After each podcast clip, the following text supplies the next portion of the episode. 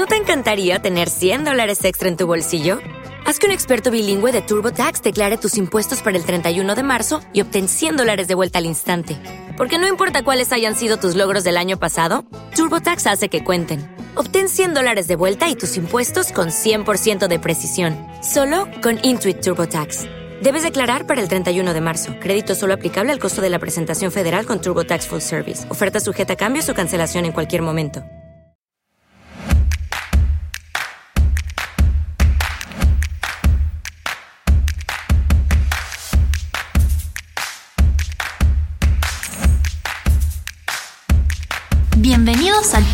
Para padres de Montebello Academy, un espacio dedicado a enriquecer tus herramientas y estrategias como madre o padre. Vamos ahora a nuestro episodio de hoy. Saludos queridos papás y mamás, bienvenidos a la segunda parte sobre el tema de cómo entender y manejar de mejor manera el temor en nuestros hijos. Dallas Willard, uno de mis autores favoritos, solía decir que el miedo es la anticipación del mal, del mal que nos puede venir. Y a diferencia del miedo que viene como una reacción instintiva de protección o autoprotección frente a una amenaza, sea real o ficticia, el miedo en el corazón es una percepción que nació producto de nuestra desobediencia a Dios.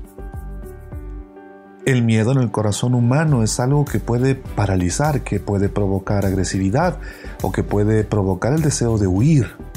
Y en nuestros hijos, los miedos son algo que pueden afectarles, sí, temporalmente, o pueden afectarles a mediano o largo plazo dependiendo de cómo les hayamos enseñado, mediante un modelaje y una adecuada interpretación y diálogo con ellos de qué es lo que el miedo realmente debe significar en sus vidas habíamos en nuestro episodio anterior analizado un poco sobre la ansiedad y cómo entenderla a nuestros hijos y la preocupación y cómo entenderla o ayudarles a ellos a entenderla y procesarla para que su manejo sea más saludable, menos dramático en el sentido de las marcas, daños o afectaciones que pueda generar a su desempeño normal. Hoy quiero entrar al miedo tal cual, el nivel número 3. El miedo es una reacción emocional a la presencia real o ficticia de un riesgo. Es la sensación de que viene un inminente sufrimiento, físico o emocional. Y la intención de Dios jamás fue que nosotros viviéramos con miedo. Insisto, pero el miedo es algo que está en nuestros corazones. El desafío no es vivir sin miedo, eso no existe. El desafío es aprender a vivir enfrentando el miedo de manera que no te controle. Tu tarea como papá o como mamá es enseñarle a tu hijo cómo manejar sus temores de manera que no se conviertan en algo que les controle o les esclavice, que no les lleve a dirigir o torcer sus decisiones o afectar sus actitudes, o peor todavía, algo que provoque el daño de sus relaciones con otros por miedo. Muchas veces hemos dejado de tomar las decisiones que debíamos tomar. Por miedo no dijimos lo que debíamos decir. Por miedo no hicimos las cosas correctas que debíamos hacer. Por miedo, la presión de ese miedo, el temor de lo que nos puede venir, en muchas ocasiones, y tú y yo lo sabemos, nos llevó a no hacer lo correcto. Y encerrarnos, escondernos, actuar de manera equivocada. ¿Por qué? Porque sentíamos que, oh, no había otra opción, oh, el miedo nos presiona, oh, ¿qué puede pasar si, si no hago esto o aquello? ¿Qué puede pasar? ¿Qué puede pasar?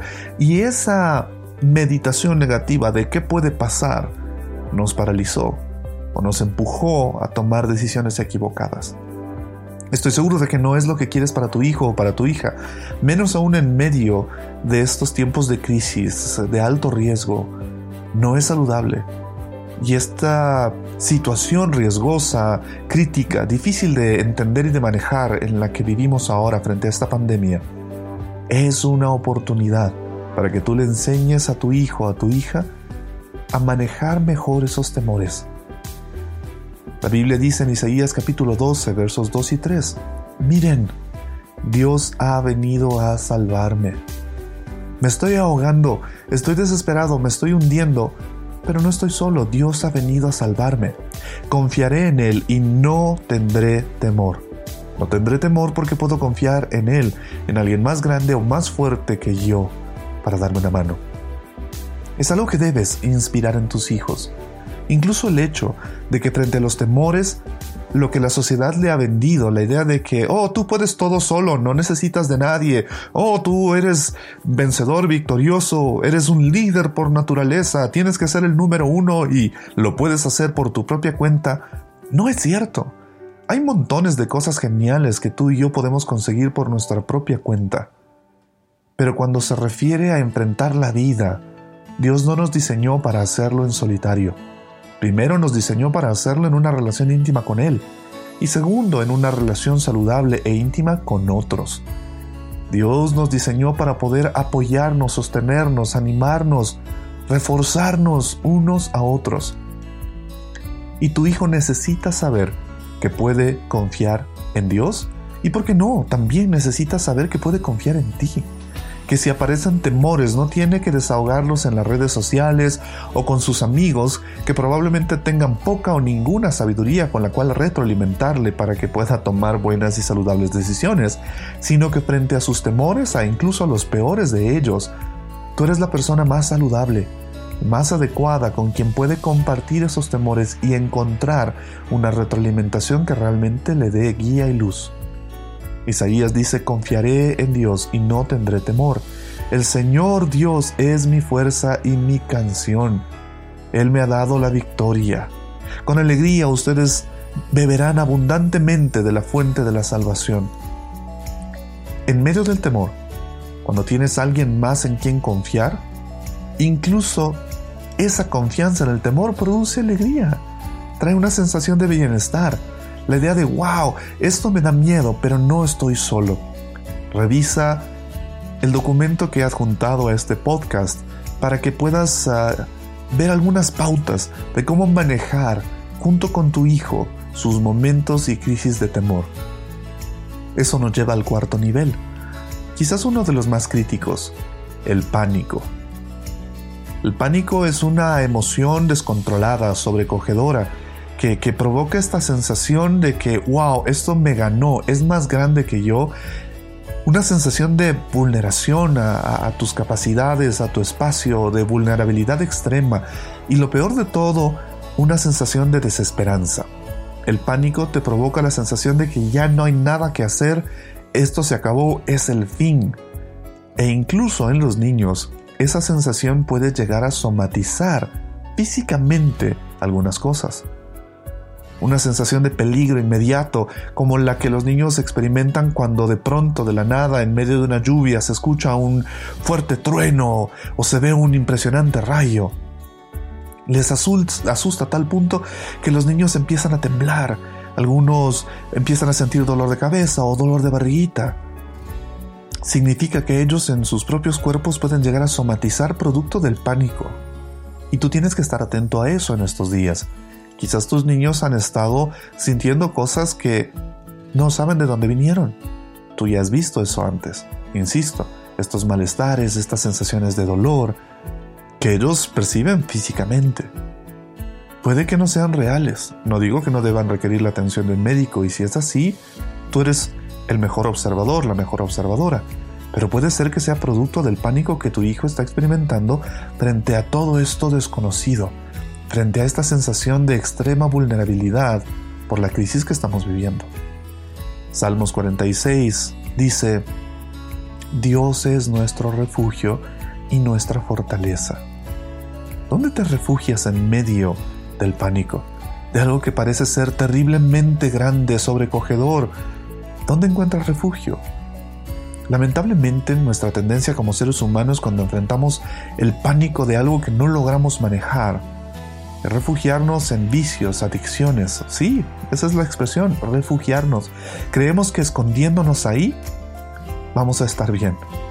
Me reía porque veía un capítulo de Los Simpson donde Homero Simpson le decía a su esposa que no entendía por qué Maggie, su bebé más pequeña, siempre estaba refugiándose en su chupón, como si eso le diera seguridad. y de pronto él sacaba su botella de licor y empezaba a beber diciendo, hmm, los niños refugiándose en cosas tan tontas. Cuando él mismo estaba refugiando sus temores, sus pánicos detrás del alcohol. Y así nosotros hemos aprendido, aún como adultos, a tratar de encontrar refugio de nuestros temores extremos, slash pánicos, detrás de adicciones, vicios o distracciones que no nos hagan pensar en eso. Pero el punto no es dejar de pensar en eso. El punto es darnos cuenta de que podemos encontrar refugio y fortaleza en un mejor lugar o en una mejor persona.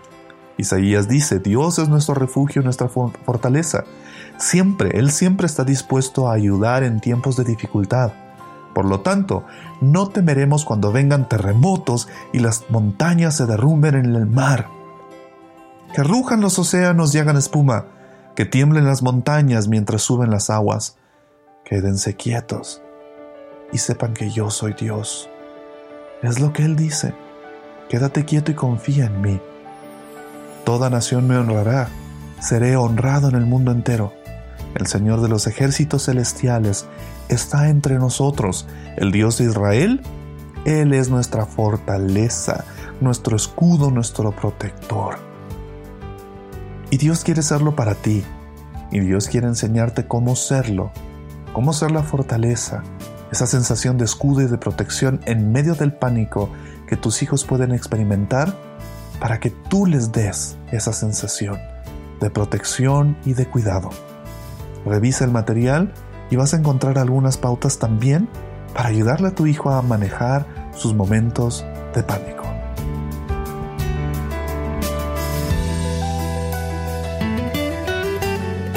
No te pierdas el siguiente episodio para más herramientas que te van a ayudar a ser la clase de papá, la clase de mamá que tu hijo necesita ahora.